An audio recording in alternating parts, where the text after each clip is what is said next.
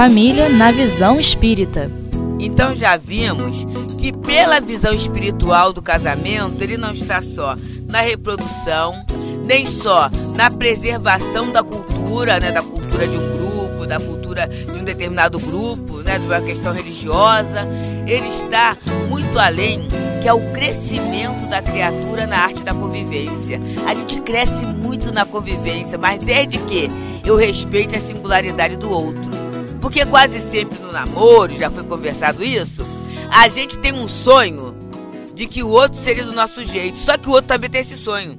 E a gente culpa alguém, ah, fulano é assim, é por causa da mãe, não tem outra figura, é a mãe, sempre a mãe. É por causa da mãe que é assim. Mas quando a gente estiver morando junto, a coisa vai mudar. A gente não vai mudar tanto, não. Principalmente se o nosso desejo for violentar o livre-arbítrio do outro. Aí não vai haver mudança. Mas se a gente vai se respeitando, a gente vai aproveitando aquilo que Jesus falou no episódio de Marta e Maria. A gente vai aproveitar a melhor parte do outro, porque tem uma parte que nos encantou em algum momento.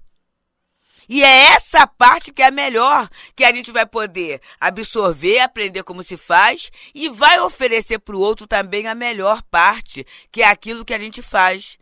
E aí a gente tem compromisso na vida material, não só no relacionamento conjugal, e Emmanuel fala, porque muitas vezes entre nós religiosos acontece isso. A gente casa, tem todo aquele furor, né, toda aquela atração sexual do primeiro momento. Mas aí depois a gente vai colocando até esse desinteresse conjugal em função da religião. E Emmanuel diz que Observa só, há um compromisso conjugal. O compromisso conjugal ele tem a ver com a questão sexual e com os cuidados da vida a dois. E Emmanuel diz que quando um rompe esse, no livro Vida e Sexo, é um livro interessante de Emmanuel, através de Chico Xavier, que ele fala não só do casamento, mas das questões sexuais que envolvem a nós, e ele diz que os nossos maiores conflitos são nessa área. Então ele diz que se um rompe o compromisso, a gente vai ser responsável pelos desvios do outro. Isso é muito sério, né? Porque vamos pensar só, contrato é igual sociedade. Então a gente pensa em criar uma firma. Por menor que seja e por mais informal que seja, porque a gente às vezes pensa na formalidade. Mas vamos lá, eu decido fazer um determinado docinho e combino com alguém e vai ser, vamos ser sócios. Olha só, eu faço a massa, você enrola e você, a gente combina lá. E a partir daí, há uma expectativa minha de sobrevivência através daquela questão e do outro também. Aí de repente você assim, sabe uma coisa agora? É porque eu vou ter que ficar lendo, estudando aí, à tarde eu não vou fazer mais não mas eu não combino com o outro. O que, que vai gerar, gente? Vai gerar um prejuízo muito grande, porque a criatura muitas vezes até se comprometeu contando com aquele, com o sucesso daquele contrato. Então nós temos que ter muito cuidado, porque é um contrato conjugal que vai além do papel assinado vai além da formalidade, mas é o respeito que a gente tem que ter ao outro e o cuidado com o outro. Há pouco tempo atrás, naquela música Sozinho, que foi um sucesso, Caetano Veloso fala, né? Quando a gente gosta, é claro que a gente cuida.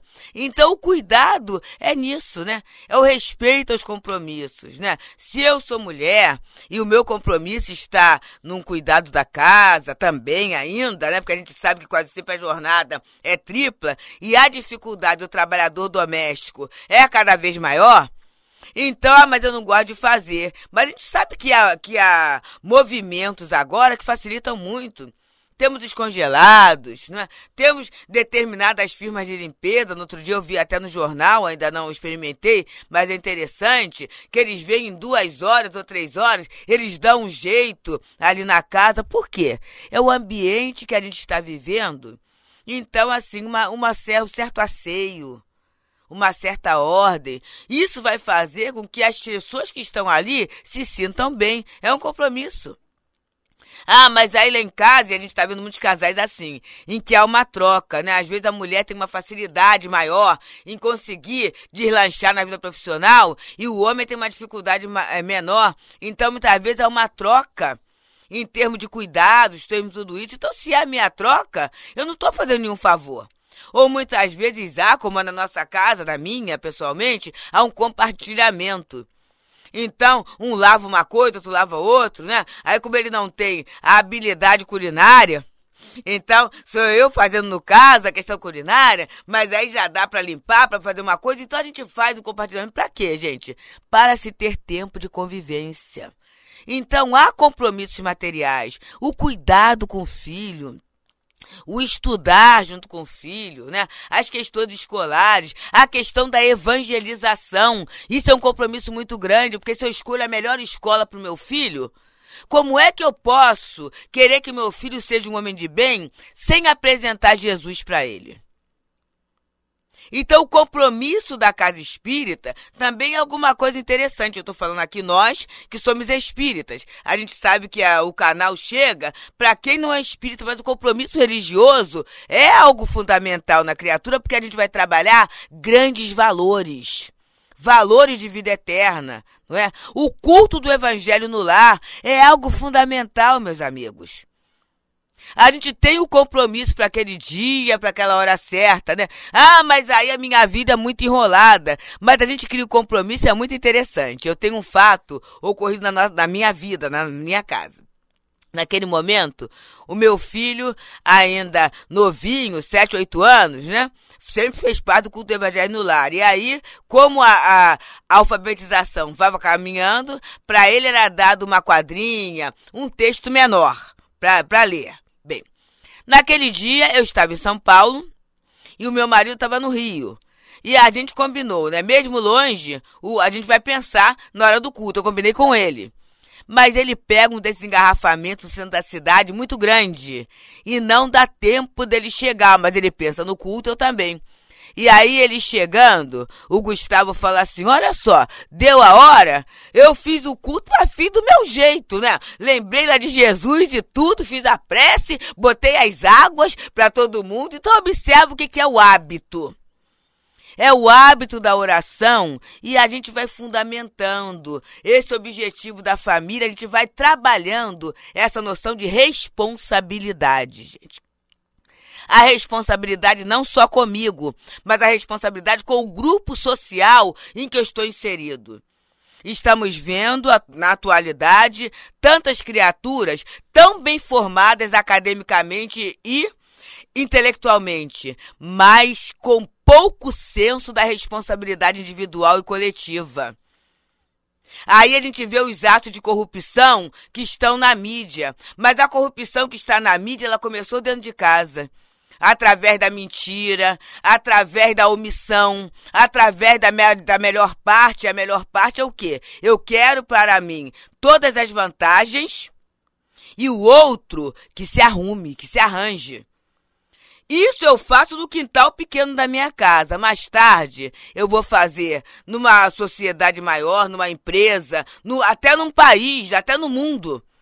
Então, essa ausência de responsabilidade individual, ela pode ser corrigida com cuidado na família. Cada um tem uma parcela. Se cada um cumprir a sua parte, viveremos em paz e sobrará até mais tempo para eu fazer aquilo que às vezes está até fora do script, mas vai sobrar tempo para o lazer, para a convivência ou para fazer do meu tempo aquilo que eu quero e o sentimento de gratidão pela vida familiar. Porque para nós sermos o que somos, nós necessitamos, necessitamos de um corpo. E esse corpo foram duas criaturas que podem ter o defeito que tiveram, mas nos deram a benção da reencarnação. E Joana de Ângeles, ela nos diz com muita clareza, né, que a benção do corpo físico, ela é um bem inafiançável. Então a gente vai assim, é, fechando, né, com Maria Dolores, quando ela diz numa poesia muito boa sobre afeições, a gente pode meditar, quando ela diz assim: Se pretendes, afeições, o nome dela, da poesia. Se pretendes encontrar a bênção do amor na vida, não prendas alma querida o coração de ninguém. O amor é assim como um rio, que tanta grandeza encerra. Ele, o irmão, a irmã, a terra, unidos fazendo bem. Se o leito prendesse o rio, eis o pântano perfeito. Se o rio largasse o leito, eis o deserto a reinar. Mas se um apoia o outro, trabalhando livremente, formam a grande corrente que desemboca no mar. Nesta linha, as afeições, sobre o respeito profundo que devemos dar no mundo aos que amamos, teus e meus, é sempre o amor sem mudança, em sublime primavera. É luz divina que espera, mas luzes do amor de Deus. Então essa visão de Maria Dolores, ela é perfeita.